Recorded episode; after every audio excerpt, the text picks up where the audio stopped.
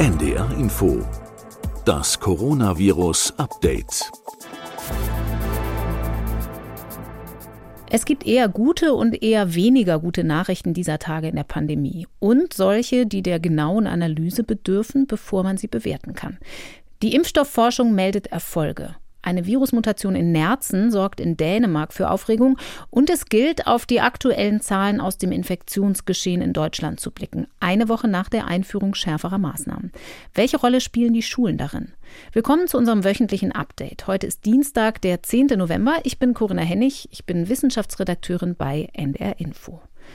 Wenn sich denn tatsächlich etwas tut in der Entwicklung von Impfstoffen gegen das Coronavirus, dann rücken auch die Logistik und Verteilungsfragen ein bisschen mehr in den Vordergrund. Gestern haben sich die Ständige Impfkommission, der Ethikrat und die Leopoldina, die Nationale Akademie der Wissenschaft, zur Verteilung geäußert, mit nicht ganz überraschenden Prioritäten für ältere Risikogruppen und medizinisches Personal. Das setzt gesellschaftliche Solidarität voraus.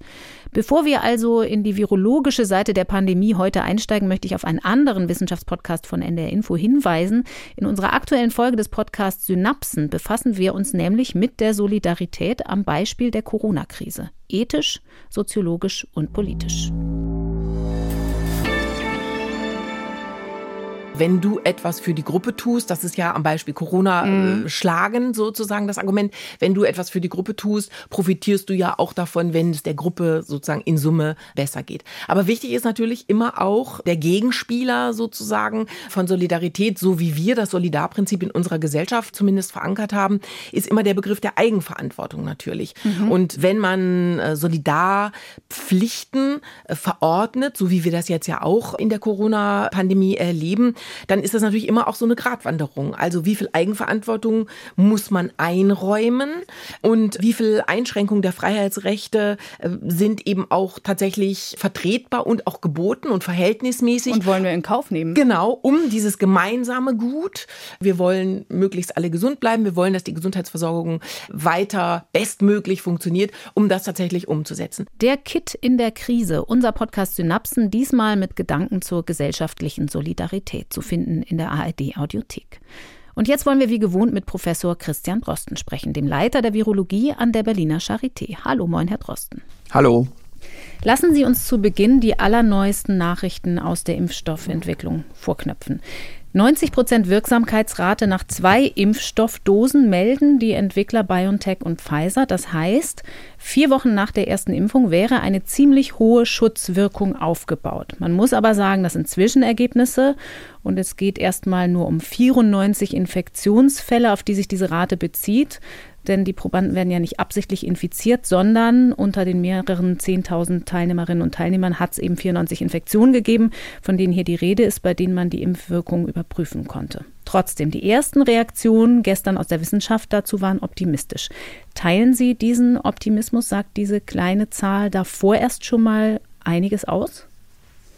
Ja, also das ist jetzt schon ein guter Zeitpunkt gewesen, mal eine Zwischenbilanz zu ziehen.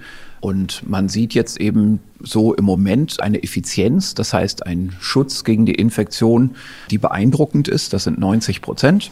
Wenn jetzt die Studie weiterläuft, kann sich diese Zahl natürlich auch korrigieren, auch durchaus nach unten korrigieren. Damit muss man rechnen. Aber prinzipiell ist es natürlich eine wirklich gute Schutzwirkung, die diese Vakzine hat. Und das ist deswegen ja besonders auch berichtenswert, weil man bei dieser Art von Impfstoffen, die ja eine neue Technik darstellt, gar nicht wusste, was man erwarten kann. Und äh, das ist schon jetzt sehr ermutigend. Nochmal zur Klarstellung, 90 Prozent heißt, neun von zehn Menschen können vor einer Infektion geschützt werden, rechnerisch. Sie sagen, wenn es zum Beispiel auf 70 runtergehen würde im weiteren Verlauf der Studien, wären das sieben von zehn. Es geht aber nicht um eine Abmilderung des Krankheitsverlaufs, sondern tatsächlich um den Schutz vor Ansteckung. Naja, also das ist das, was man jetzt hier statistisch ermittelt hat. Mhm. Da sind natürlich auch Vertrauensbereiche dabei. Und man hat jetzt noch nicht geschaut nach der Wirkung im Schutz vor einer schweren Erkrankung, also diejenigen, die trotz Impfung erkranken, haben die dann vielleicht eine mildere Erkrankung. Mit mhm. sowas kann man auch rechnen. Das ist jetzt einfach noch nicht genau ermittelt worden. Das heißt aber nicht, dass dieser Impfstoff das nicht auch kann. Mhm. Welche weiteren Fragen sind noch offen? Also zum Beispiel, wie der Impfstoff bei älteren Menschen sich verhält?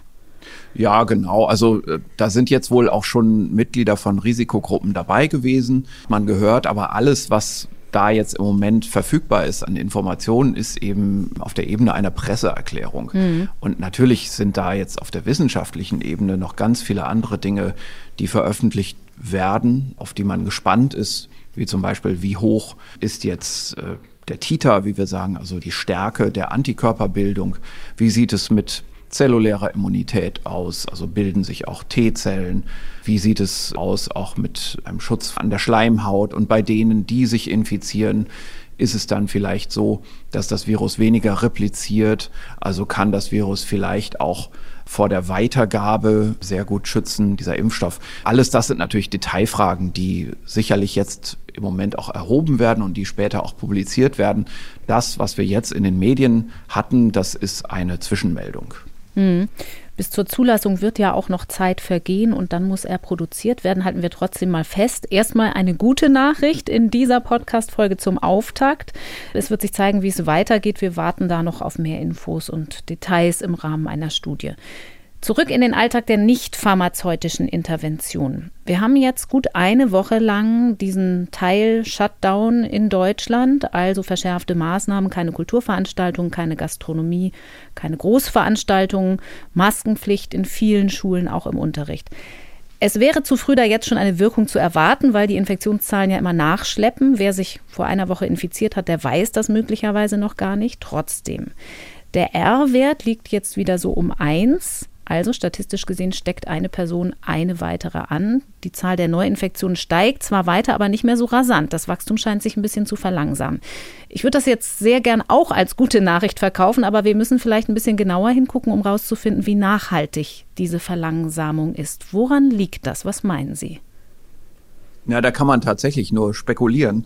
Aber es ist genau richtig, wie Sie das beschreiben. Also seit einer Woche ungefähr kann man das sehen. Das zeichnet sich ab, dass es zwar immer noch zuwächst, also die Fallzahl wird immer noch mehr, aber die Geschwindigkeit dieses Zuwachses ist geringer geworden. Das ist eine wirklich gute Nachricht. Mhm wir müssen da eigentlich weiter zurückgreifen in der Zeit, also eher so auf Mitte Oktober schauen. Da hat es anscheinend eine Änderung gegeben und da gibt es natürlich mehrere Möglichkeiten. Also erstmal gab es natürlich Mitte Oktober auch schon so eine Ministerpräsidentenkonferenz und da wurden ja auch schon ein paar Änderungen beschlossen.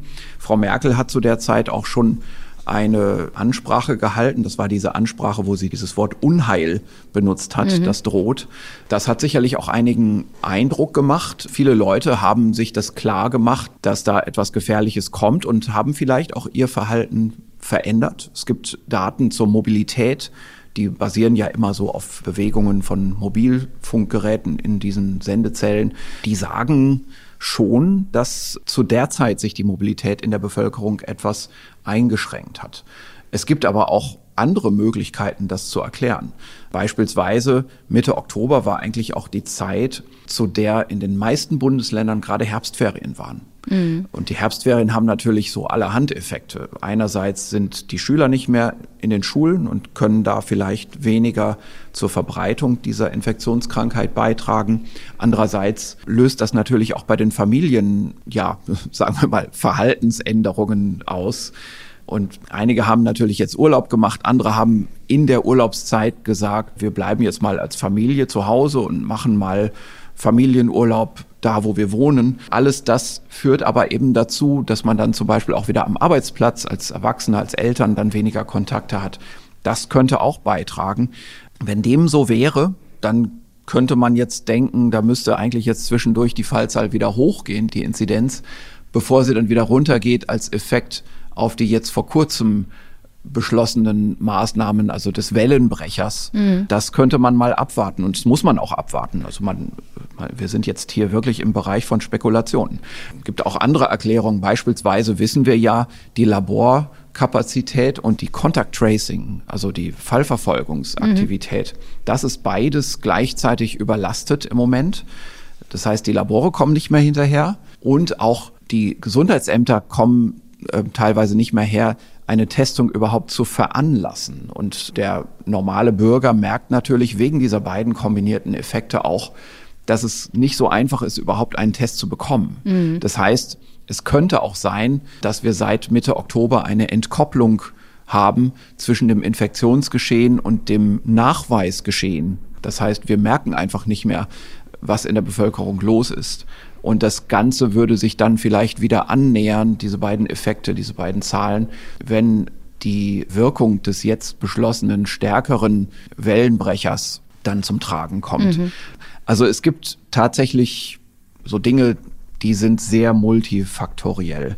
Ähm, es gibt auch, wenn man sich zum Beispiel dieses letzte nochmal verdeutlichen will, ich bin mir ja da zum Teil auch immer unsicher, wie man die Sachen verstehen soll. Und ich habe mir mal angeschaut, wie es in Irland ist, weil diese Art eines Lockdowns, den wir haben bei uns, dieser Wellenbrecher, das ist eigentlich so ein Lockdown nach irischem Vorbild. Und in mhm. Irland hat man damit etwas früher schon begonnen. So am 20. Oktober wurde das in Kraft gesetzt. Und ein bisschen strenger, weil man die Herbstferien integriert hatte in diesem Richtig, Lockdown. da waren die Herbstferien überlappend und man hat sehr stark im Arbeitsbereich auf Homeoffice gesetzt. Mhm.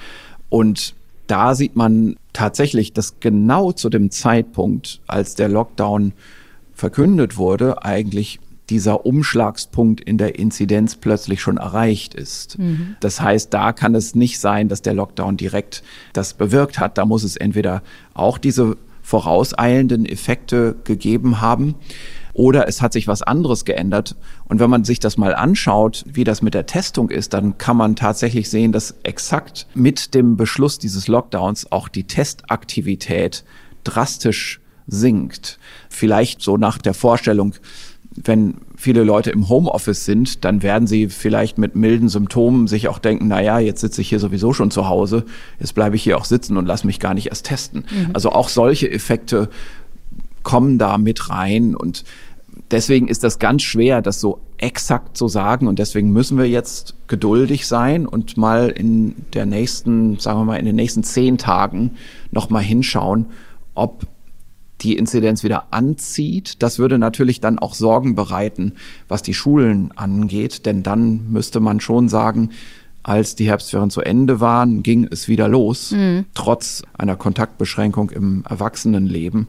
Wir wollen mal hoffen, dass das nicht so ist, dass mhm. also das Maske tragen und die sonstigen Maßnahmen im Schulbereich eine Wirkung zeigen. Wenn man im ja. Schulbereich bleibt, die Sache mit den Herbstferien, die Sie angesprochen haben, ist ja auch ein bisschen schwer zu messen, weil die Herbstferien ja nicht überall gleichzeitig stattfinden. Vor gut zwei Wochen mhm. zum Beispiel haben wir nachgeguckt, waren in acht Bundesländern die Herbstferien gerade zu Ende. Mhm. Zwei andere waren mittendrin. In Hamburg, Hessen und Schleswig-Holstein ist aber schon seit mehr als drei Wochen wieder Schule. Und eigentlich müsste man das ja regional dann gespiegelt kriegen. Und dieser mögliche Anstieg nach den Ferien, zumindest in Hamburg konnte man zuletzt beobachten, dass Lehrerinnen und Lehrer und Schülerinnen und Schüler überdurchschnittlich von Neuinfektionen betroffen waren. Also in der vergangenen Woche war ihr Anteil an den täglichen Neuinfektionen offenbar größer als mhm. ihr Anteil an der Gesamtbevölkerung. So hat es zum Beispiel das Hamburger Abendblatt berichtet. Diese Rolle der das ist Schulen, interessant. haben Sie ja schon gesagt, ist komplex und nicht so einfach auszumessen. Vielleicht können wir ein bisschen zusammentragen, was man tatsächlich denn bislang darüber weiß. Wir haben ja in diesem Podcast oft darüber gesprochen, dass viele Studien zu Schülern, zu Kindern insbesondere immer darunter gelitten haben, dass die Daten zu Zeiten des Lockdowns im Frühjahr erhoben wurden. Schwierig bleibt ja nach wie vor, dass Kinder oft schwache oder keine Symptome haben und man darum eben nicht weiß, wie viele unentdeckt das Virus weitergeben. Aber es gibt ja Antikörperstudien mittlerweile. Aus Schweden, aus Frankreich, aus einer Schule in Chile zum Beispiel habe ich gesehen. Haben Sie da einen Überblick, wie die Lage tatsächlich ist, wie viel mehr Erkenntnisse es gibt? Ja, also es gibt eine neue Zusammenfassung, die jetzt veröffentlicht wurde. Die kann man hier an dieser Stelle vielleicht einfach auch mal denjenigen, die da im Detail interessiert sind, zum Lesen empfehlen. Wir müssen hier vielleicht jetzt nicht mehr so in all das einsteigen, weil wir das ja wirklich so oft schon besprochen haben. Aber der Eindruck wird einfach härter, dass die Schuljahrgänge genauso zum Übertragungsverbreitungsgeschehen beitragen wie andere Altersgruppen auch in der Bevölkerung. Was gesagt wird in diesem Papier ist auch noch mal etwas über die Viruslasten, die ja jetzt in einer ganzen Reihe von Studien sich erwiesen haben als gleich wie bei den Erwachsenen. Mhm. Was hier noch mal auch gesagt wird, das ist also die Autorin, die das geschrieben hat, ist jetzt keine Laborexpertin, sondern eher eine Expertin für öffentliches Gesundheitswesen dass in den jüngsten Kinderjahrgängen die Viruslasten ein Tick geringer sind. Da würde ich jetzt als Laborperson immer noch mal dazu sagen, die Proben, die von kleinen Kindern kommen, die sind allerdings auch ein Tick kleiner. Das muss man einfach sagen. Also so ein Abstrichtupfer von einem kleinen Kind, das ist so ein 20 Prozent von dem, was ein Abstrichtupfer von einem Erwachsenen mitbringt. Und das ist auch ungefähr der Viruslastunterschied, den wir sehen. Also ich glaube nicht mal, dass da wirklich ein echter Unterschied ist, sondern dass wir einfach in die Labortests weniger Probenmaterial reinkriegen von mhm. kleinen Kindern der wird natürlich immer noch heftig diskutiert. Also es gibt da immer noch Leute, die an ihrer vorgefassten Meinung festhalten, dass die Kinder nun mal weniger beitragen. Ich glaube, man muss da langsam mit einer anderen, ehrlicheren Perspektive draufschauen und sagen, es ist nun mal ein gesellschaftlicher Konsens. Wir müssen gesamtgesellschaftlich die gesamte Zahl der Kontakte, die Summe aller Kontakte reduzieren. Und das heißt natürlich, es gibt jetzt auch kein Imperativ darauf, dass wir in allen Sparten der Gesellschaft gleichmäßig die Kontakte reduzieren müssen, sondern es gibt Sparten, da wollen wir nicht so einschreiten. Das ist zum Beispiel der Schulbildungs- und Betreuungsbereich bei den Kindern. Und dafür muss man aber in anderen Sparten der Gesellschaft stärker eingreifen.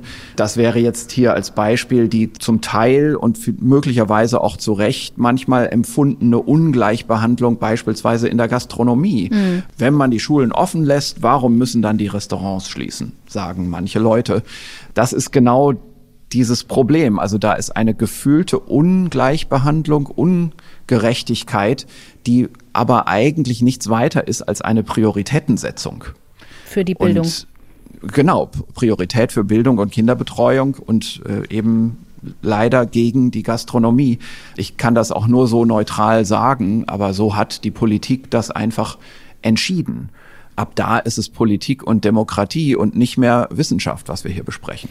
Aber der oft vorgetragene Stoßseufzer, Kinder sind nicht Treiber der Pandemie, ist schon eine Verkürzung, kann man vielleicht sagen, gerade wenn man diesem Überblick, den Sie eben erwähnt haben, äh, aus Australien von Zoe Hyde folgt, weil die eben zusammenträgt, dass man nicht sagen kann, dass in den Schulen eigentlich weniger passiert als woanders, sondern die Bedingungen sind einfach ein bisschen anders. Vielleicht eben, weil es oft nicht entdeckt wird, weil man oft gar nicht sagt, sagen kann, ob ein Kind der Indexfall war, der also eine Infektionskette ja, gestartet hat, weil das Kind asymptomatisch war und genau. dann erst der Erwachsene bemerkt wurde, dem es ja, weitergetragen wurde. Genau, also es gibt da einfach diese Schwierigkeiten bei der Beobachtung. Das hat man ja auch in den Familienstudien immer. Ähm, es ist ganz interessant, wenn man auch beobachtet, wie sich die Kommunikation über dieses Thema verändert. Äh, wir hatten ja bis so in den Sommer rein eigentlich immer diese Auffassung, nein, die Kinder haben nun mal nichts damit zu tun, die haben weniger Infektionen und die Schulen, die kann man einfach öffnen, die sind sicher. Und wir haben jetzt mehr auch zum Teil von Seiten, von Quellen, die das immer sehr vehement vertreten haben, plötzlich andere Aussagen, die jetzt heißen, die Schulen sind sicher, wenn in der Umgebung die Neuinfektionen auch niedrig sind. Mhm. Also dieses Wenn, dieser Nachsatz, der ist neu dazugekommen. Und das ist natürlich im Prinzip eine Rücknahme dieses Anspruchs, der der früher mit ziemlicher Vehemenz gestellt wurde. Es ist, glaube ich, einfach so, dass diesem Virus einfach, ja, es ziemlich egal ist, wen es da befällt. Da zählen auch Kinder dazu. Und natürlich gibt es hier und da Unterschiede in der Ausprägung der Immunreaktion. Aber die Frage ist natürlich einfach, was hat das zu bedeuten für die Verbreitung des Virus? Und für die Verbreitung des Virus ist es wahrscheinlich alles relativ neutral. Ich würde gerne noch kurz bei der allgemeinen Lage bleiben, bevor wir uns wieder mit dem Virus selbst und den Nerzen in Dänemark und der Evolution befassen. So rasant wie der Anstieg der Neuinfektionen in den letzten Wochen gegangen ist, da bleibt ja ein bisschen eine Frage offen. Hat das mit der Kontaktnachverfolgung auch dann nicht so optimal geklappt, als die Gesundheitsämter noch nicht überlastet waren? Also sind da viele Infektionsketten unter dem Radar weitergegangen und haben das Virus in die Fläche getragen. Gibt es da Hinweise aus den Forschungsdaten darauf, was Kontakttracing grundsätzlich angeht? Ja, also es ist ja prinzipiell so, dass wir ja wissen, diese Erkrankung, die ist eigentlich infektiös, so ein paar Tage vor Symptombeginn und dann noch so eine knappe Woche nach Symptombeginn. Mhm. Jetzt ist immer die Frage, dieser Symptombeginn, der löst ja überhaupt erstmal die Testung aus. Und die Frage ist, wie lange dauert es, bis so ein Testergebnis da ist? Dann ist es leider häufig so, dass erst so nach vier Tagen oder so dieses, das Testergebnis zurückkommt und dann redet man mit diesem infizierten Patienten und sagt, jetzt müssen Sie zu Hause bleiben und sich isolieren.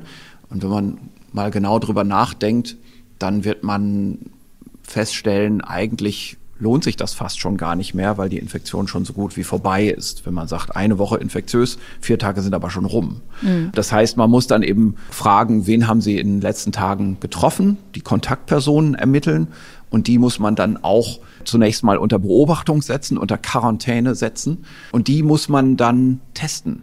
Also die Kontaktpersonen der ersten Ordnung, gerade diejenigen, die also beispielsweise mehr als eine Viertelstunde kontinuierlichen Kontakt in der Nähe hatten, Unterhaltungskontakt zum Beispiel, die sind Risikopatienten der Kategorie 1 und die soll man auch testen, weil die ein besonders hohes Risiko haben, sich dann wirklich zu neuen Fällen zu entpuppen. Und die muss man dann natürlich gleich wieder kontrollieren, dass die nicht das Ganze weitergeben. Und die Frage ist natürlich dann, hm, was kann man eigentlich wirklich bewirken? Und da gibt es eine interessante Studie, die diese theoretische Überlegung, also diese Überlegung, meistens kommt man eh zu spät, nochmal durch was anderes untermauert, nämlich letztendlich durch eine Reflexion der sekundären Attack Rate. Also die sekundäre Attack Rate ist ja eigentlich ein Ausdruck dafür, von denjenigen, die sich hätten infizieren können, wie viel haben sich dann in Wirklichkeit infiziert? Mhm. Das ist die Frage, die damit beantwortet wird. Und in verschiedenen Haushaltsstudien hat man immer den Eindruck gehabt, die liegt so zwischen 10 und 15 Prozent. Erscheint erstmal wenig, ist aber gar nicht so wenig. Also auch bei Influenza ist das so um die 20 Prozent, 25 Prozent. Also auch da infiziert sich nicht jeder in der Umgebung. Das liegt eben zum Teil daran, dass wir die Überdispersion haben, dass also ganz viele Leute eben nicht in ihrer Nähe Fälle auslösen. Man stellt sich vor, dass ungefähr 80 Prozent aller Fälle eigentlich in ihrer Umgebung gar keine Folgeinfektionen verursachen. Sondern dass nur 20 Prozent das ganze Infektionsgeschehen treiben. Und das sind eben diese dummen Zufälle, wenn jemand gerade zum falschen Moment am falschen Ort ist. Da sind ganz viele Leute und die werden dann als Cluster infiziert. Mhm. Das ist übrigens auch der Grund, warum milde Interventionsmaßnahmen eine ganz schöne Wirkung haben. Also was wir jetzt vorhin am Anfang mal besprochen haben, warum vielleicht sogar mit einiger Hoffnung so eine milde Intervention, also ein milder Lockdown sehr viel bringen kann in Deutschland. Also mhm. hoffen wir mal, dass es so ist. Und um jetzt hier zurückzukommen, also es gibt eine interessante Studie von dem Public Health Department in San Francisco, eine, wie ich finde, sehr hochwertig gemachte Studie. Auch schon die, begutachtet? Genau, die ist auch schon begutachtet. Die ist also schon publiziert in JAMA, also einem sehr angesehenen Journal. Und was man hier gemacht hat, ist, das fängt ja immer so an, da werden ja immer die Zahlen runtergebrochen. Also man hat insgesamt etwas über 1600 Fälle angeschaut und davon wurden 85 Prozent, also fast 1400 im Detail interviewt. Und dann kam eine Richtlinie in San Francisco, dass gesagt wurde, man soll diejenigen, die man interviewt, auch detailliert im Labor nachtesten. Und diese Richtlinie, die griff bei 791 Fällen. Also mhm. ab da waren es noch 791 Fälle, die in die Studie eingeschlossen wurden, Indexfälle bekannte, frisch infizierte Fälle. Die hat man dann also nicht nur im Detail interviewt, nach Kontakten gefragt und so weiter, sondern auch alle Kontakte dann im Labor getestet. Und die Frage, die man jetzt gestellt hat, ist, wie viele neue Infektionen können wir jetzt eigentlich bei all den Kontakten von diesen Leuten im Labor nachweisen? Also 791 Leute, die man im Detail nachverfolgt hat mit Labortestung. Wie viele neue Fälle kommen jetzt dabei raus? Jetzt kann man mal schätzen. Die Zahl, die rauskommt, ist erstaunlich. Und zwar 72. Mhm. Also bei 791 Weniger solcher Indexfälle hat man nur 72, knapp über 9 Prozent neue Fälle entdeckt durch Labortestung. Da sind ein paar, die man abziehen muss, nämlich die eh schon bekannten Fälle im Haushalt. Also wenn so jemand sich vorstellt als neuer Fall und er sagt, ich weiß auch, wo ich mich infiziert habe, nämlich mein Bruder, der mit mir im selben Haushalt lebt, der ist letzte Woche diagnostiziert worden. Dann würde man diesen Bruder nicht als neu entdeckten Fall mitzählen, sondern der war schon altbekannt, selbst wenn man ihn jetzt nach der stehenden Richtlinie nochmal neu testen musste und auch getestet hat. der war dann noch positiv, aber diesen positiven Fall hat man nicht mitgezählt. Mhm. Sondern nur neu entdeckte Fälle, aber auch einschließlich im Familienumfeld, im gesamten Kontaktumfeld. Wenn man das alles mitzählt, kommen eben trotzdem nur neun Prozent neue Fälle raus. Und das ist natürlich erstaunlich wenig. Das ist fast so, dass man sagen würde, das kann man auch lassen. Also da kann man fast sagen, es ist gut, dass man diese Fallverfolgung macht. Es ist richtig, dass man gerade auch die Haushaltsquarantäne macht, also dass man alle diese Kontakte unter Quarantäne setzt, wenn man sich das gesellschaftlich leisten kann. Das muss man natürlich auch sagen. Je breiter man da in die Breite geht, desto mehr wird das gesellschaftlich einschneidend, wenn mhm. irgendwann jeder unter Quarantäne ist. Aber da gibt es auch so ein bisschen so einen Effekt, dass man ja diese Fälle dann irgendwann auch nicht mehr machen kann, nicht mehr nachverfolgen kann und dann kann man auch nicht mehr so viel Quarantäne verhängen. Das ist so eine Überlegung. Aber prinzipiell dieses zusätzliche Testen, da kommt relativ wenig bei raus. Also was sicherlich gut ist, ist eben die Nachverfolgung überhaupt und das Setzen einer Quarantäne. Aber damit ist eigentlich die, ja, die Effizienz schon gehoben und man würde die Intensität der Diagnostik, also die Benutzung der Diagnostik, vielleicht besser investieren eben in anderen Bereichen der Fallfindung, wo man eine höhere Chance hat, neue Fälle zu finden. Mhm. Das heißt, die Retrospektive Kontaktverfolgung, über das, die wir hier auch schon gesprochen haben. Das ist eins der. Beispiele, genau. Also eine retrospektive Fallverfolgung, dass eben das Quellcluster, also da, wo die Infektion vielleicht erworben wurde, eine viel höhere Trefferrate bietet, weil die Leute im Quellcluster relativ synchron infiziert wurden mhm. und zum jetzigen Zeitpunkt eben alle viruspositiv sind oder zu hohen Raten viruspositiv sind. Wir haben da aber natürlich auch noch andere Bereiche. Also Quellcluster-Testung, ja, da würde man eine hohe Trefferquote erzielen. Aber es gibt natürlich auch bestimmte Arbeitsbereiche, wo man eine hohe Trefferquote erzielt oder auch überhaupt generell die Überlegung, das Testen von symptomatischen mit einer mhm. guten klinischen Falldefinition. Das führt natürlich auch zu einer erhöhten Trefferrate. Das entspricht ja der Teststrategie, wie sie jetzt ein bisschen eingeschränkt durch Überlastung, aber im Prinzip verfolgt wird in Deutschland. Ja, genau. Also es gibt ja eine, sagen wir mal, leicht überarbeitete Testempfehlung von Anfang, vom 6.11. Mhm. ist die, die sagt natürlich, man soll ganz klar testen, symptomatische. Symptomatische haben wirklich Vorrang. Und zwar kann man vielleicht sagen, entweder sind sehr klare Symptome, also dieser, dieser ominöse Verlust des Riech- und Geschmackssinns, oder es sind sehr schwere Symptome, also eine klare virale Pneumonie. Da soll auf jeden Fall getestet werden.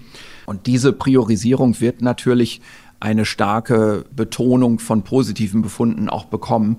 Jetzt ist aber natürlich auch so, diese Testrichtlinie schließt nichts aus. Das ist nur eine leichte, leichte Umfokussierung.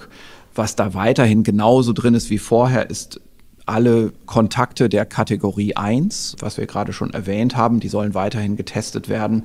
Was vielleicht als zusätzliche Betonung jetzt dazu kommt, ist, dass ein zusätzlicher Fokus ist auf Risikogruppen und eben tatsächlich auf Superspreader, auf potenzielle Superspreader, also tatsächlich eine dezente Mehrgewichtung der Quellcluster. Also was dort in den Richtlinien drinsteht, ist jetzt eben zusätzlich Leute, die akute Respirationstraktinfektionen haben. Das ist aber auch Erkältung. Mhm. Und zu einer Risikogruppe für einen schweren Verlauf gehören oder zum medizinischen Personal gehören oder andere hochexponierte Berufsgruppen, also mit viel Publikumskontakt. Das ist also der Schutz, sagen wir mal, von Risikogruppen in der Erwerbung. Und dann aber, was jetzt tatsächlich interessant dabei ist, Personen mit einer hohen Kontaktaktivität in ihrem allgemeinen gesellschaftlichen Leben, also wo man weiß, die waren in einer Situation, die clusterverdächtig ist oder sie sind das sogar aufgrund ihrer Berufstätigkeit öfter mal.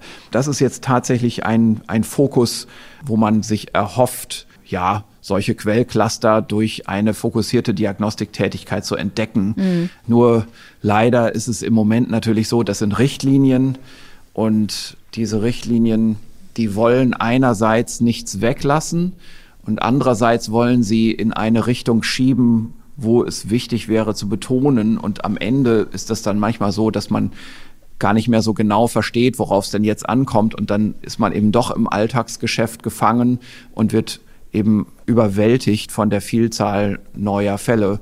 Manchmal ist es dann in den Gesundheitsämtern doch so, dass man einfach die Fälle so abarbeitet, wie sie reinkommen.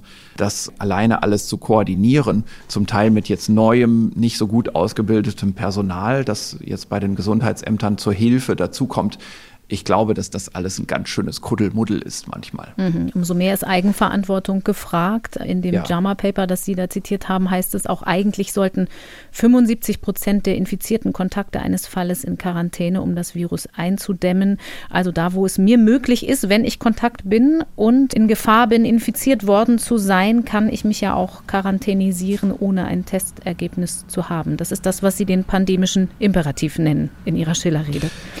So ungefähr, ja, genau. Also es ist leider auch etwas, dass einige große Gesundheitsämter in Bereichen, wo eine Überlastung schon vorherrscht, jetzt zwangsläufig auch einfach machen. Also die sagen, naja, wenn ein Patient frisch diagnostiziert ist, dann muss der im Prinzip die Information kriegen, alle Kontakte informieren, die sollen alle unter Quarantäne und wir werden das hier nicht kontrollieren können, aber sie müssen es trotzdem tun. Mhm. Und das ist natürlich jetzt auch eine interessante Sache, also um nochmal zu dem Gedanken zurückzukommen, retrospektives Cluster Tracing, sagt ein Herr Professor aus der Charité, ist der große Heilsbringer.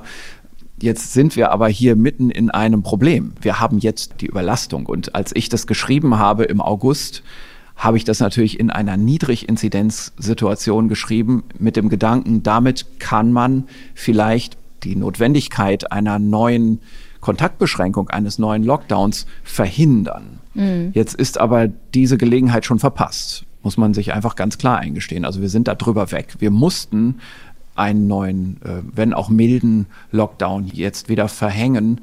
Die Frage ist, äh, oder die Politik musste das, die Frage ist, was jetzt? Und ich glaube, dass jetzt, zum jetzigen Zeitpunkt natürlich es zu spät ist, umzuschalten auf Cluster Tracing. Das kann man vielleicht dann wieder machen, wenn die Inzidenz wieder gesenkt wurde. Dann kann man überlegen, wie man das schafft.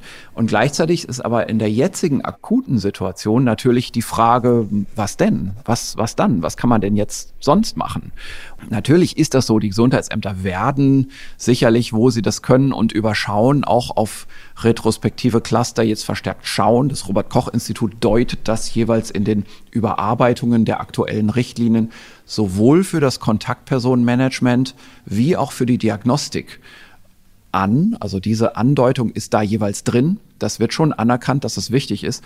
Aber es gibt andere Dinge, die man jetzt machen könnte. Und eine ganz wichtige Sache haben eben diese großen Gesundheitsämter im Moment jetzt schon vorweggenommen. Und wir können diesen Gedanken mal weiterdenken. Also der Patient als solches soll in der Verantwortung sein. Wie kann er das am besten? Ich denke, das kann er, da denken wir jetzt mal auch noch was Zusätzliches rein, Antigen-Tests, die ja jetzt vorhanden sind.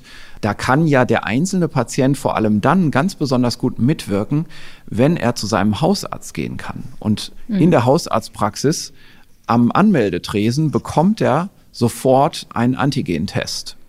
Und wenn dieser Antigentest positiv ist, dann bekommt er ein Merkblatt in die Hand, wo drauf steht, lieber Patient, Sie sind also frisch infiziert. Erstmal kein Grund zur Panik. Bitte machen Sie sich aber klar, abgesehen von Ihrem eigenen medizinischen Verlauf, also werden Sie krank oder nicht, Übernächste Woche werden wir erst wissen, ob sie einen schweren Verlauf haben und so weiter. Gibt es eine andere Erwägung, nämlich ihre eigene Verantwortung für die öffentliche Gesundheit. Dazu gehört, Sie selber müssen ab jetzt für so und so viele Tage in Isolation im Haushalt sein. Mhm. Zweitens, Sie müssen sich überlegen, mit wem Sie Kontakt hatten und die müssen Sie informieren. Und drittens, es reicht nicht, die nur zu informieren, sondern Sie müssen denen sagen, Sie müssen, also du, Kontaktperson, musst jetzt auch 14 Tage zu Hause bleiben in Quarantäne. Also da wird im Prinzip der Bürger zu jemandem, der eine Quarantäne verordnet. Mhm. Und dazu ist natürlich die gesetzliche Grundlage erstmal so nicht vorhanden. Da werden einige auch sagen, naja, für den Anruf bedanke ich mich jetzt aber recht herzlich. Also da ruft mich jetzt einer an und sagt, ich soll 14 Tage zu Hause bleiben. Wer ratifiziert das denn jetzt überhaupt? Wer bestätigt das denn, dass das so ist? Und wer bescheinigt mir denn für meinen Arbeitgeber, dass ich jetzt 14 Tage zu Hause bleiben soll? Nur weil mich ein, ein Kumpel angerufen hat, der mir sagt, er wäre infiziert. Mhm. Da wird mir mein Arbeitgeber ja äh, einen Vogel zeigen. Und da sieht man eben, das ist eine schöne Idee, die wäre extrem effizient. Also wenn man jetzt wirklich den frisch infizierten Bürger in seiner Bürgerpflicht hier ja eben in die Pflicht nehmen würde. Und das kann man, aber das ist regulativ die Frage, wie man das löst und ob man das lösen kann und will. Also da ist jetzt auch wieder die Politik gefragt, hier zum Beispiel ein neues Werkzeug zu schaffen.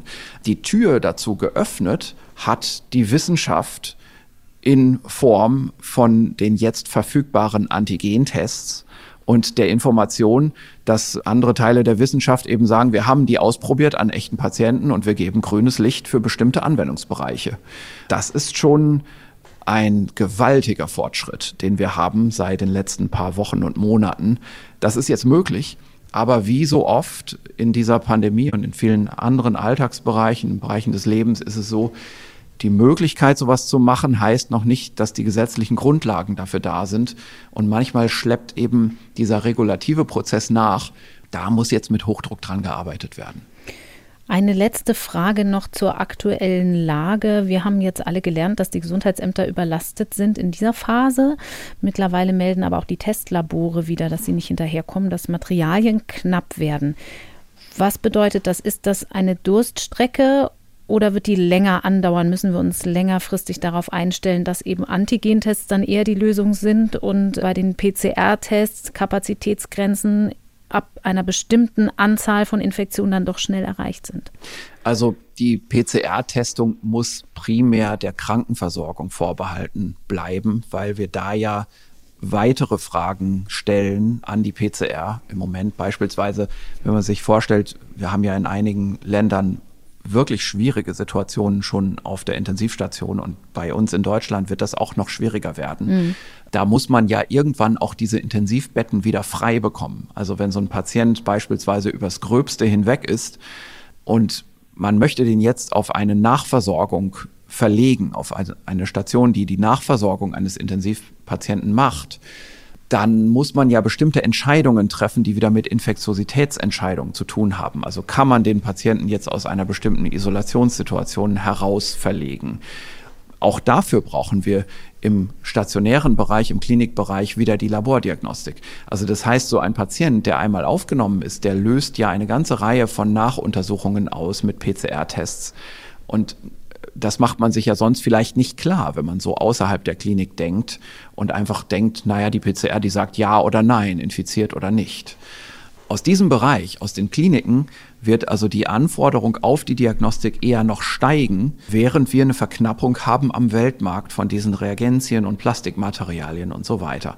Alleine deswegen müssen wir natürlich auch mehr und mehr mit großem regulativen Wohlwollen auf diese Antigentests schauen und überlegen, in welchen Bereichen können die, ja, also die PCR entlasten?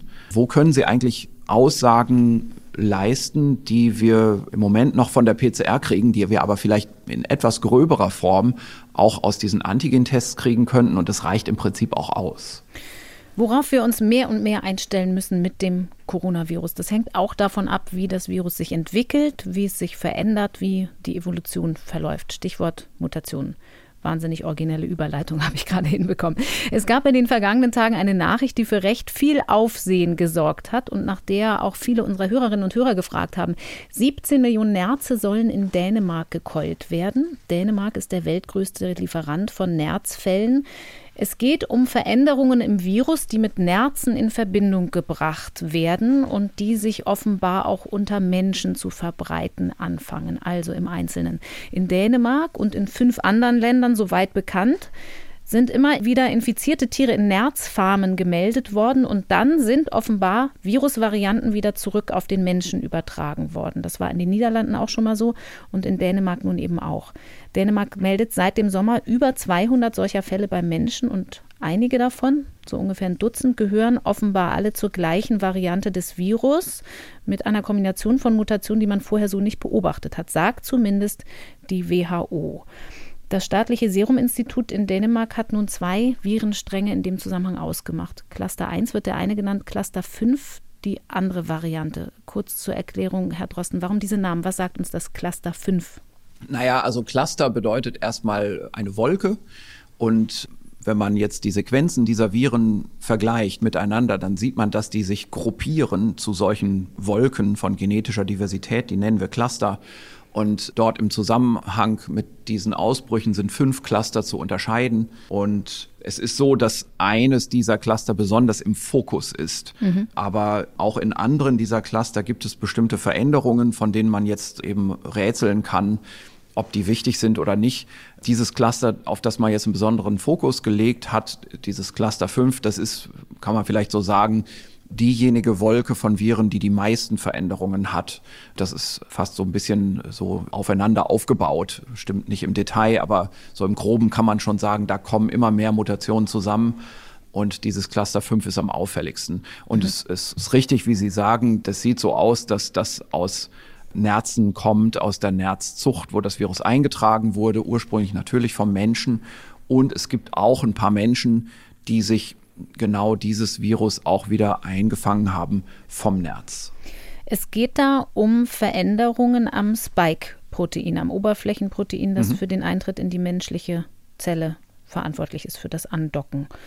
Wie besorgniserregend stufen Sie das ein? Da gab es so ein bisschen ja. Alarmismus in den, in den Schlagzeilen ja. zuletzt.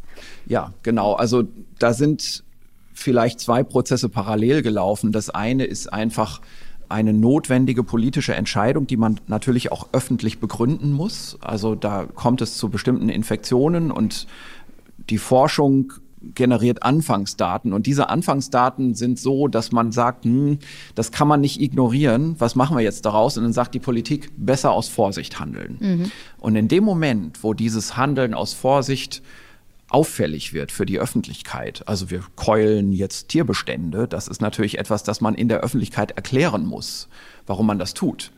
Da kommt natürlich ein ganz besonderer Druck auf diese wissenschaftlichen Anfangsdaten. Und es ist relativ schwer, manchmal das noch auseinanderzuhalten, dass der Wissenschaftler eigentlich sagt, ich kann nicht ausschließen, dass sich das in eine gefährliche Richtung entwickelt und dann nimmt das seinen Lauf, dann sagt der Politiker, das kann gefährlich werden und der nächste Politiker sagt, wir müssen handeln. Und dann fragen die Medien, was ist denn hier los? Ja, irgendwer hat hier von was Gefährlichem gesprochen und auf der anderen Seite sehen wir bestimmte Aktivitäten. Jetzt wollen wir es mal wissen. Und dann nimmt das auch in den Medien manchmal so seinen, seinen Lauf. Und in diesem Fall war es dann auch noch so, dass es in Dänemark passiert.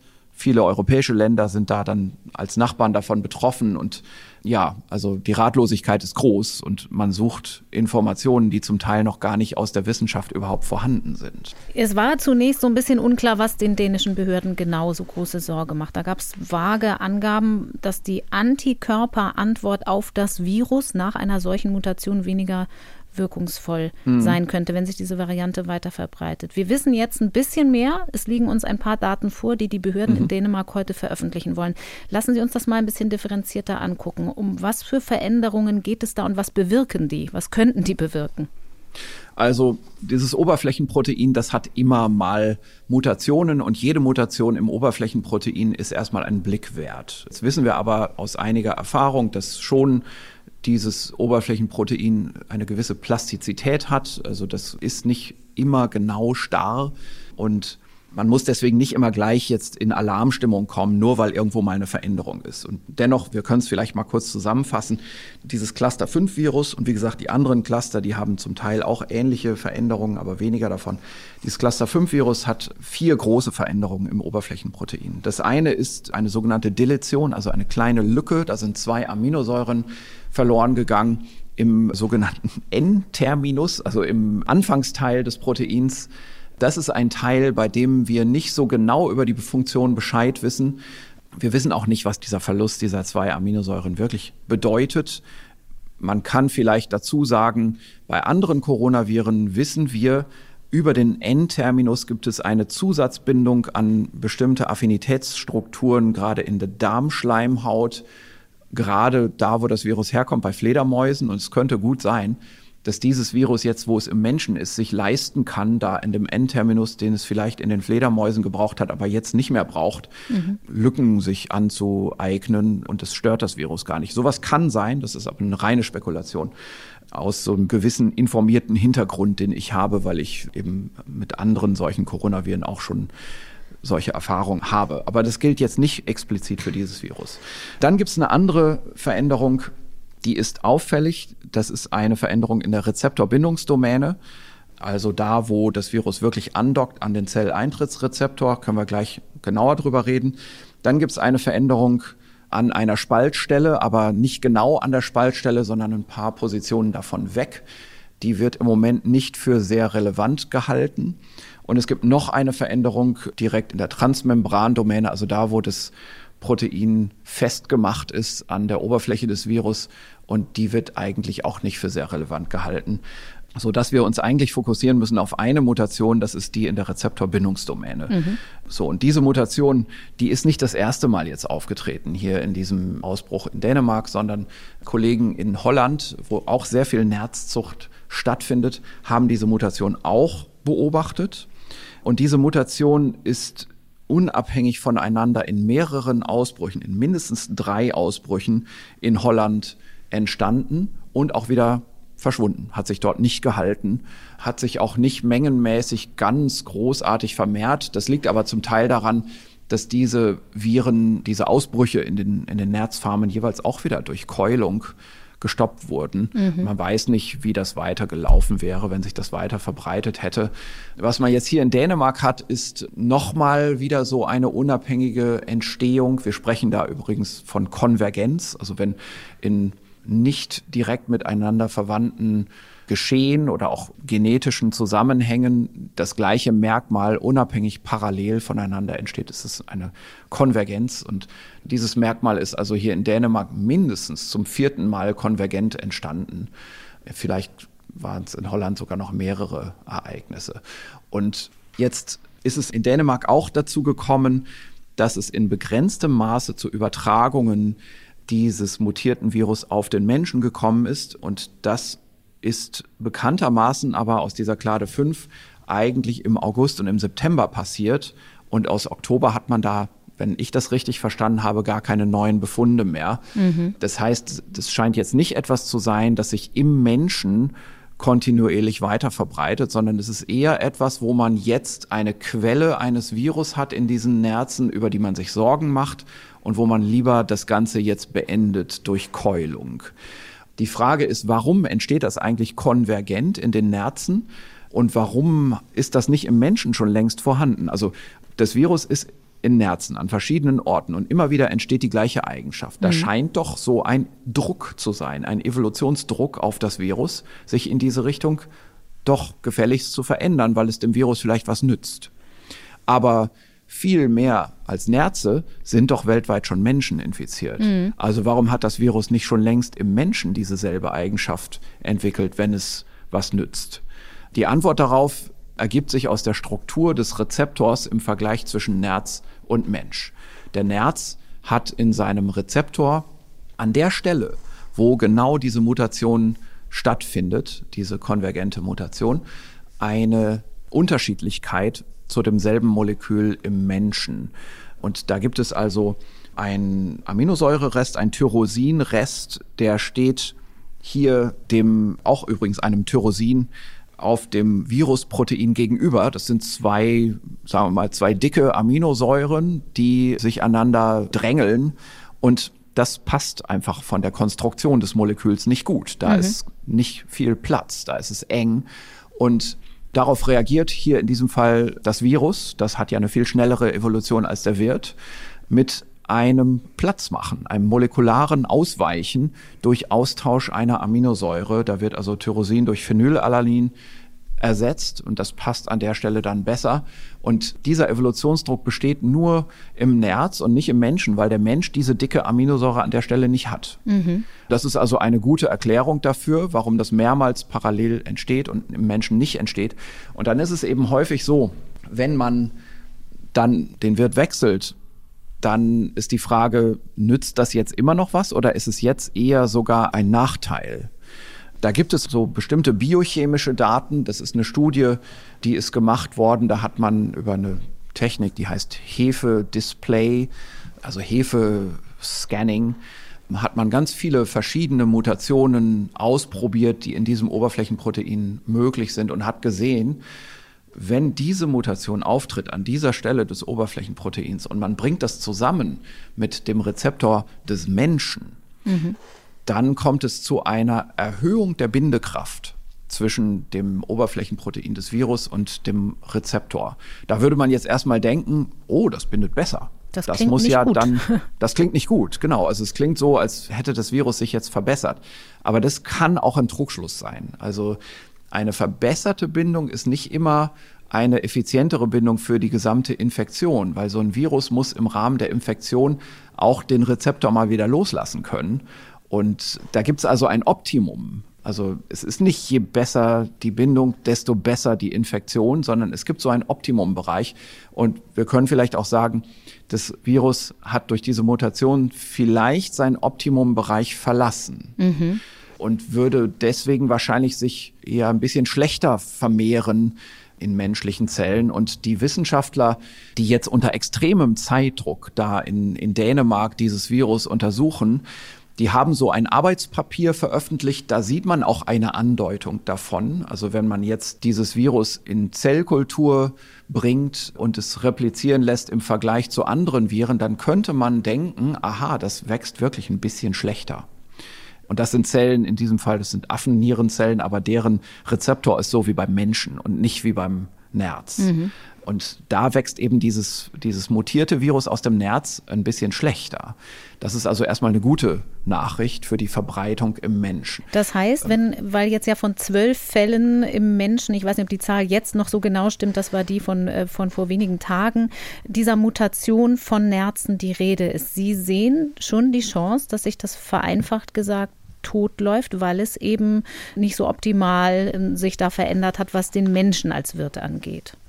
Genau, also das wäre auch meine Vermutung. Ich will jetzt hier diese, also es stimmt, es sind zwölf Fälle, aber es ist immer so, das sind zwölf jetzt bekannte und mhm. wahrscheinlich zwölf jetzt untersuchte Fälle. In Wirklichkeit wird es natürlich mehr geben. Darum diese Zahlenspielerei, das führt vielleicht nicht sehr weit. Aber es sind nicht 4000 Bekannte. Das genau. ist ja so eine Hausnummer zumindest. Das ist nichts, was sich jetzt im Moment irgendwie rasend verbreitet es kann sogar sein, übrigens, dass es sich gar nicht mehr verbreitet. Also es ist gut möglich, dass es schon längst gar nicht mehr im Menschen zirkuliert. So, also das, das müssen wir mal festhalten. Mhm. Das scheint also nicht so gut zu wachsen.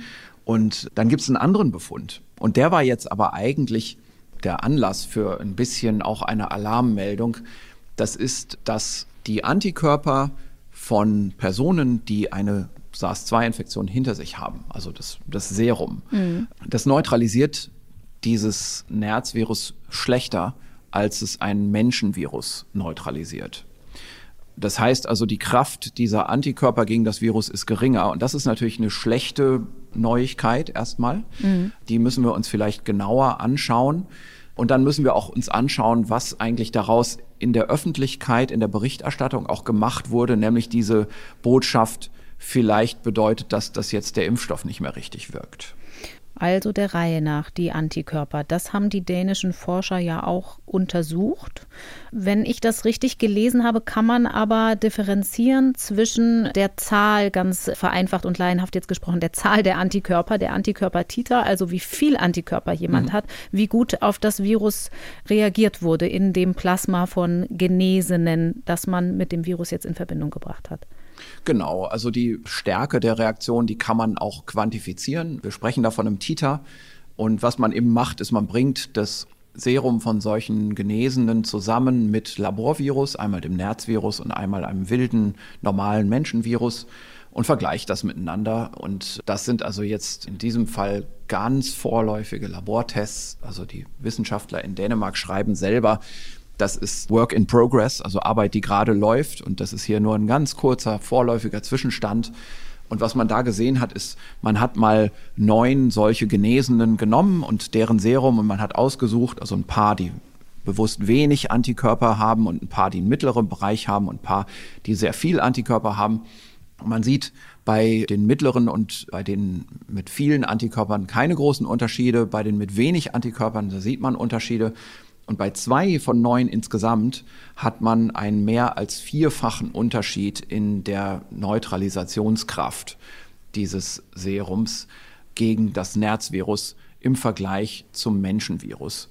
Das ist wenig, muss man sagen. Also mhm. die quantitativen Unterschiede sind erstmal gering und auch der Anteil von denen, wo man einen relevanten Verlust, also man spricht bei Neutralisationstesten eben bei einem über vierfachen Verlust von einem relevanten Verlust.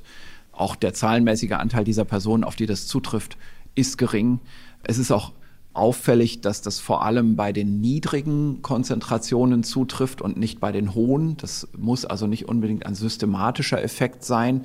Könnte auch sein, dass das so ein Zusatz, ein Randeffekt ist in einem Laborexperiment, der vielleicht im echten Leben gar nicht zum Tragen kommt.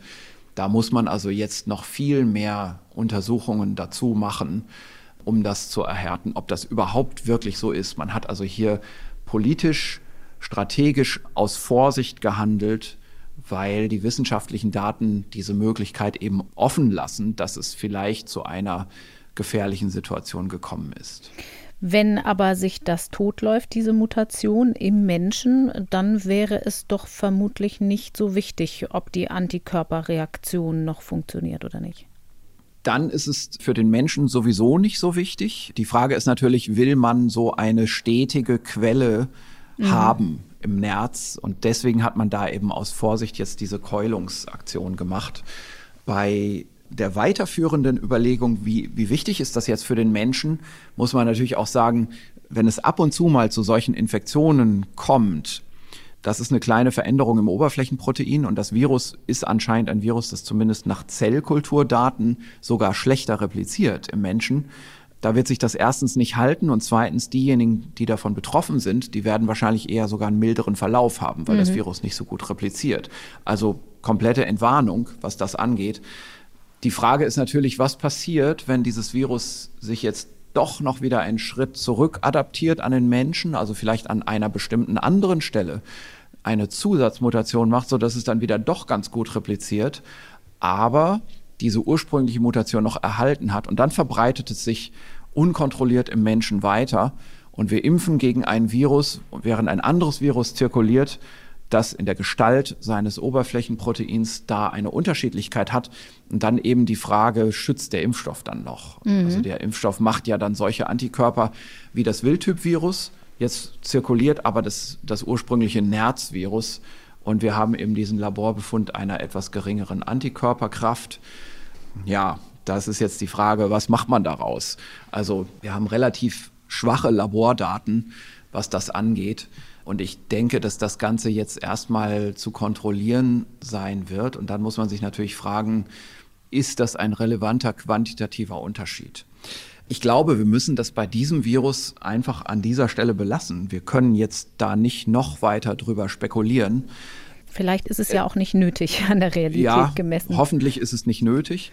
Es gibt eine andere Studie, die ist interessant. Die hat eine andere Mutation angeschaut, die im Menschen entstanden ist. Mhm. Ähm, und wir hatten ja, ich glaube, vorvorletzte Woche darüber geredet, dass es ja diese, diese eine offenbar adaptive Mutation gibt, die jetzt auch im Labor untersucht wurde, die D614G-Mutation. Mhm. Die weit die verbreitet ist in Europa. Ist, genau, die inzwischen praktisch überall verbreitet ist. Und jetzt gibt es eine andere Studie, die ist neu rausgekommen als Preprint. Die hat eine andere Mutation angeschaut, die sich zusätzlich zu der D614G-Mutation etabliert hat im Menschen. Das ist eine Mutation an der Stelle, muss ich jetzt gerade mal äh, nochmal nachblättern, an Stelle 439. Das ist also ein ganz anderer Austausch, aber auch in der Rezeptorbindungsdomäne. Und darum haben diese Autoren sich dafür ganz besonders interessiert und haben eine Riesenstudie daraus gemacht. Also haben bis hin zu klinischen Beobachtungen von Viruslastdaten, angefangen von der Proteinstruktur und dann mit vielen Laboranalysen angeschaut, was es denn mit dieser Mutation auf sich hat. Und mhm. das ist vielleicht ein interessantes sagen wir mal, Denkmodell, wie man mit solchen Mutationen umgeht in der Bewertung. Inwiefern? Also das ist jetzt eine Studie, die ist gemacht worden von einem internationalen Konsortium aus England, USA, aus der Schweiz und auch aus Italien. Und Schottland. Ähm, Schottland, genau, ist auch dabei. Die haben sich eine ganze Zahl von Viren erstmal einfach anhand der Sequenz angeschaut und gefragt, wo gibt es hier eigentlich Mutationen in der Rezeptorbindungsdomäne, besonders wichtige Domäne, und hat dann mehrere solche Mutationen identifiziert und eine, auf die hat man sich fokussiert, weil sie eben auffällig ist durch ihre Lage in der Rezeptorbindungsdomäne und auch durch ihre biochemisch vorhergesagte Eigenschaft, die Rezeptorbindung zu verstärken. Also an den ACE2-Rezeptor im Menschen, der Richtig, das Virus genau. aufnimmt. Genau, also die Mutation ist eine Asparagin zur Lysin-Mutation an Position 439 und Jetzt kann man noch sagen, die gehört zu den häufigsten Rezeptorbindungsmutanten, die zirkulieren. Das ist ein Virus, das ist entstanden schon im März, erstmalig gesehen worden in Schottland, übrigens erst im Nachhinein, also aus einer Probe aus dem März, später dann sequenziert und aufgefallen.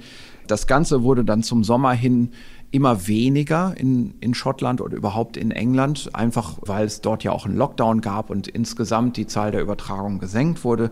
Dann fiel das nicht mehr weiter auf. Es ist also verschwunden, ist aber wieder aufgetaucht, zunächst in Rumänien, dann in Norwegen und zirkuliert seither in vielen europäischen Ländern. Wir haben das übrigens in Deutschland hier bei uns auch schon sequenziert. Das gibt es in Norddeutschland und auch in Berlin, dieses Virus, mhm. seit ja, August würde ich sagen, fällt das bei uns auf, ist aber im Hintergrund, das ist also jetzt nicht ein dominierendes Virus, das kommt ganz selten mal vor. Und es sieht auch nicht so aus, und zwar sowohl weltweit wie auch in Deutschland, dass es sich im Laufe der Zeit vermehren würde gegenüber den anderen Viren. Das ist einfach da. Und die Frage ist, was soll man davon halten? Und jetzt kann man das untersuchen, biochemisch, was man erstmal sieht. Es stimmt, wie vorausgesagt in einer anderen Studie finden auch diese Autoren, es hat eine stärkere Bindung an den Rezeptor und zwar zweimal so stark, was auch immer das heißt. Also wir müssen da auch aufpassen. Also wir denken ja im, im Bereich der Molekularbiologie häufig auch auf nicht linearen Dimensionen und da ist dann ein, ein Faktor 2 überhaupt nichts. Was uns interessiert, ist ein Faktor 10 hoch 2, also ein mhm. Faktor 100. Ne? Also das ist in der Biologie häufig das, was relevant ist. Hier ist es jetzt aber nicht unbedingt so. Also hier muss man schon sagen, das sind lineare Dimensionen. Da könnte ein Faktor 2 auch wichtig sein bei da, so einer Protein-Protein-Interaktion. Da geht es um die Frage, wie infektiös, wie ansteckend, wie leicht übertragbar das Virus dann wäre? All diese Dinge. Also macht es eine schwerere Krankheit, ist es besser übertragbar? Auch die Frage natürlich, die jetzt im Rahmen dieser dänischen Studie gestellt wurde, was machen die Antikörper? Mhm. Können die Antikörper das vielleicht besser oder schlechter neutralisieren? Also eine Sache, die gefunden wurde, ist, es bindete ein bisschen stärker. Was man dann gemacht hat, das ist vielleicht ein bisschen ungewöhnlich für solche Studien, ist, man hat sich Patienten angeschaut. Also man hat gleich, ist gleich groß in die Breite gegangen und hat, ist in die klinische Beobachtung gegangen und findet etwas, das man so oder so interpretieren kann. Man hat sich Patienten angeschaut, und zwar 406 Patienten, die diese Mutation haben, gegenüber fast 1000, also 978 Patienten, die diese Mutation nicht haben. Und hat geschaut, nach den Viruslastdaten, vielmehr nach den CT-Werten, die mhm. wir ja hier auch schon öfter mal besprochen haben.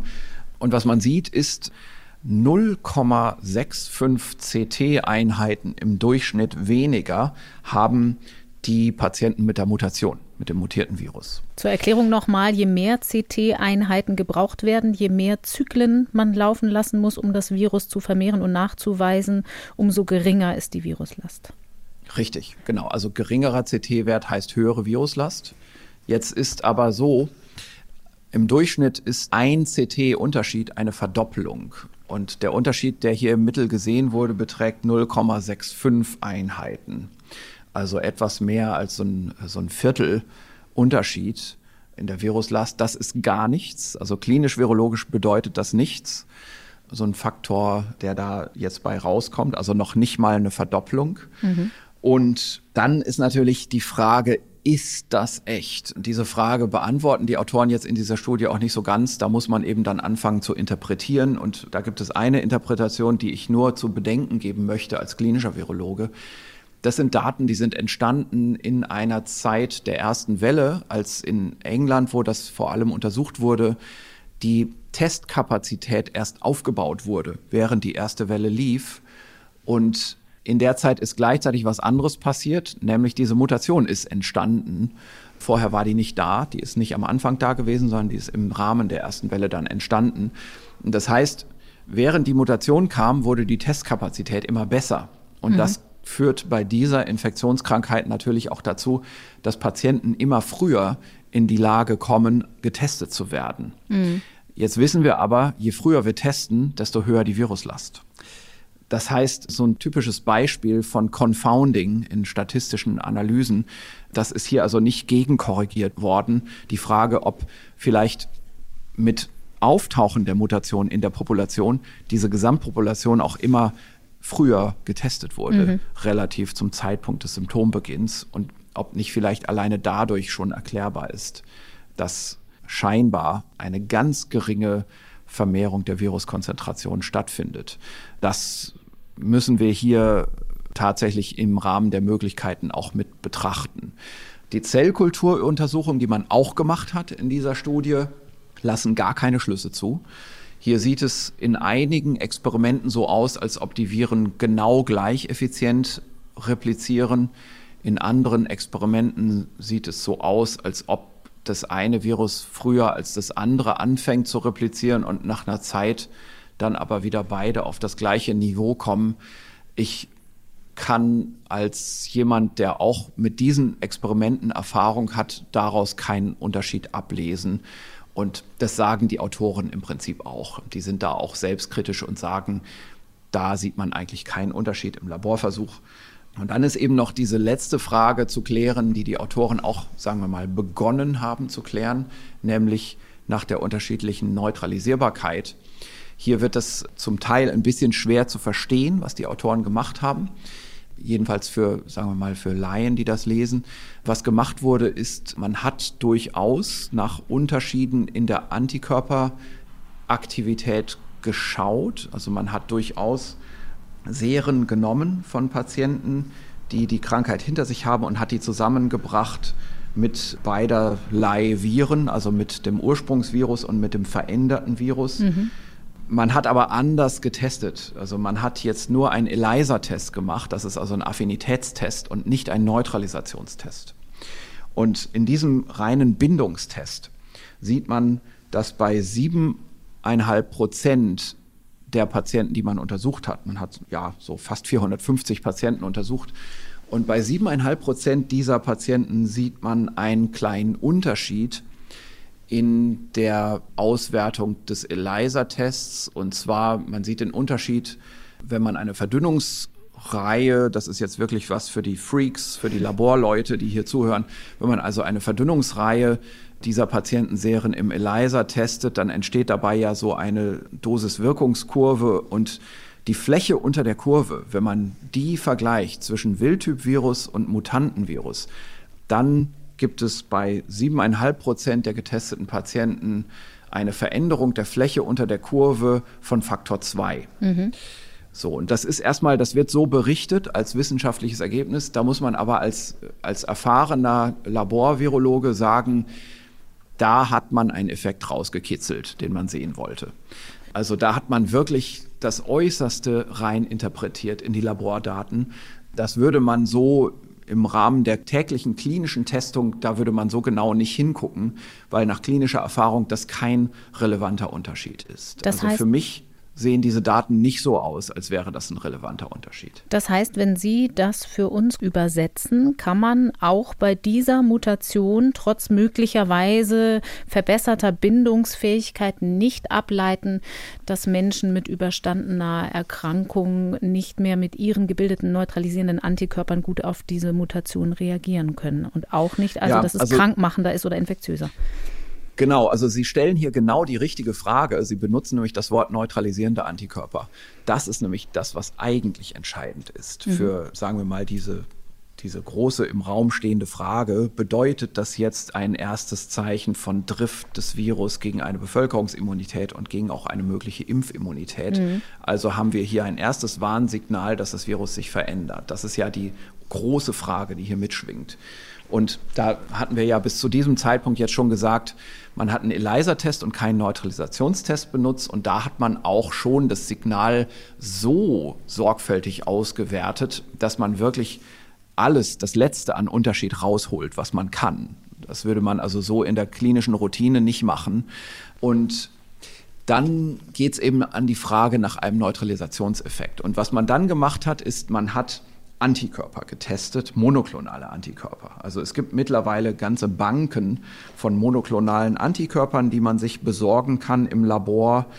Und man hat hier also eine große Reihe von monoklonalen Antikörpern sich besorgt und getestet und hat gesehen, einige von denen zeigen in der Tat einen Wirkungsverlust gegen diese Mutante. Das sind die da Antikörper, die auch in der Therapie zum Einsatz kommen sollen, so hofft man für ja, die ganz es jetzt genau. in den USA auch eine Notfallzulassung tatsächlich gibt. Ganz genau. Also da gibt es diese Antikörper-Cocktails. Da wird immer davon gesprochen, dass also zwei, drei Antikörper zusammengemischt werden. Das sind solche monoklonalen Antikörper. Die werden biotechnologisch hergestellt und die kann man sich jetzt eben besorgen und testen. Und da hat man gesehen, bei einigen dieser Antikörper gibt es einen Wirkungsverlust. Mhm. Und das steht so auch in den Endresultaten der Studie drin. Das klingt natürlich auch so ein bisschen bedenklich, auch ein bisschen als Alarmmeldung. Jetzt muss man da aber genau hinschauen. Also die, die Autoren gehen jetzt weiter und machen dann durchaus eben diese Neutralisationsteste. Was sie aber nicht machen, ist, dass sie mit den Patienten, die sie vorher in dem ELISA-Test getestet haben, auch solche Neutralisationsteste machen. Das ist einfach nicht gemacht worden in der Studie. Und man muss sich eben klar machen, so ein Antikörper, so ein monoklonaler Antikörper, der erwischt das Virus nur an einer Stelle, während ein Serum von einem immunen Patienten eine wilde Mischung von Antikörpern darstellt. Wir haben in unserem Blut nicht einen monoklonalen Antikörper, mhm. sondern eben ein, eine polyklonale Antikörpermischung und die erwischen das Virus an ganz vielen verschiedenen Stellen gleichzeitig. Und nur eine dieser Stellen hat sich hier im Virus verändert. Und das ist eben die Einschränkung, die man hier machen muss, dass bis jetzt eigentlich nicht getestet wurde in dieser Studie, ob die realistische Situation, die man vorfindet in einem Serum eines Patienten, ob man da auch eine Abschwächung der Antikörperkraft sieht. Und ich würde mal voraussagen, anhand von dem, was man im ELISA-Test hier schon sieht, wäre meine Voraussage, nein, das wird man nicht erkennen. Ich denke, also das ist äh, erstmal, um das vorweg zu sagen, das ist eine sehr hochwertige Arbeit mit extrem hohem Aufwand mhm. durchgeführt, aber eben immer noch nicht ganz komplett. Die wird natürlich reifen jetzt im Rahmen ihrer Begutachtung. Ich gehe davon aus, dass die, weil sie eben jetzt schon eine so hohe Qualität hat, die wird sicherlich in ein sehr hochwertiges Journal eingereicht werden und ich gehe auch davon aus, dass die da auch angenommen wird. Das ist schon eine tolle Arbeit. Aber auch diese Arbeit wird noch einen Reifungsprozess erleben. Die Gutachter werden sagen, liebe Autoren, das müsst ihr aber schon noch machen.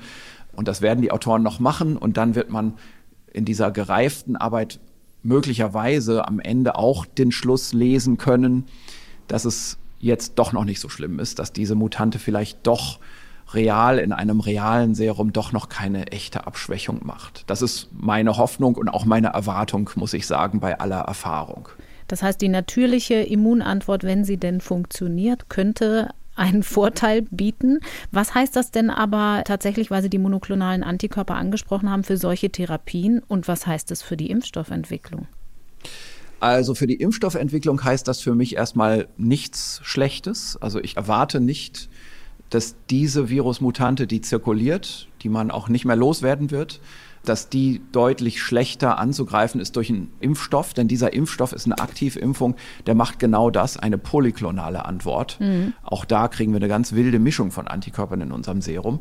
Das ist also gut. Also auch damit treffen wir das Virus an vielen Stellen gleichzeitig. Bei diesen monoklonalen Antikörpern, die eben jetzt auch als Heilserum entwickelt werden, da muss man sagen, das ist genau der Grund, warum man die als Cocktail gibt. Warum man nicht einen einzelnen Antikörper gibt, sondern immer eine Mischung aus zwei, drei Antikörpern.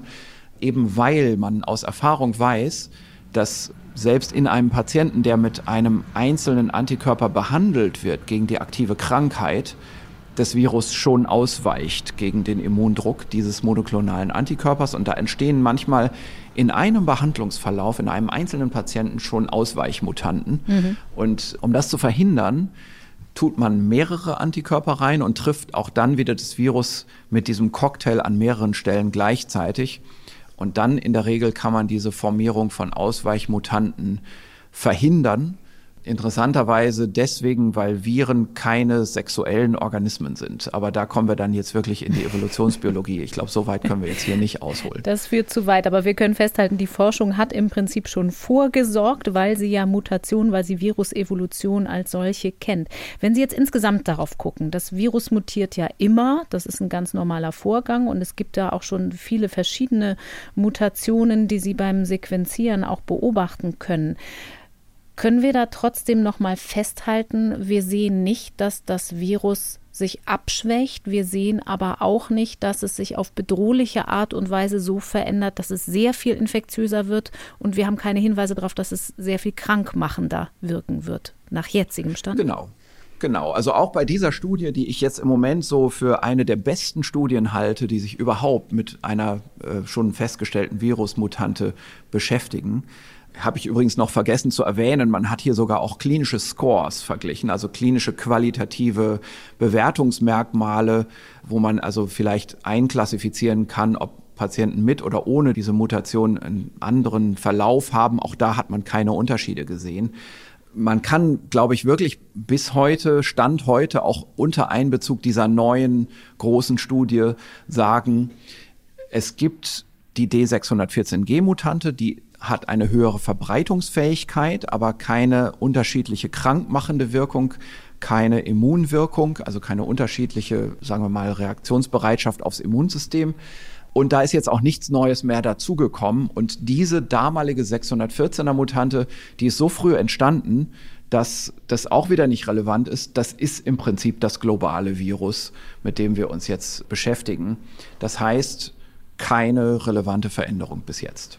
Und der mRNA-Impfstoff, über den wir am Anfang gesprochen haben, der wäre ohnehin sehr schnell anpassbar, weil er so ein Bausteinprinzip hat.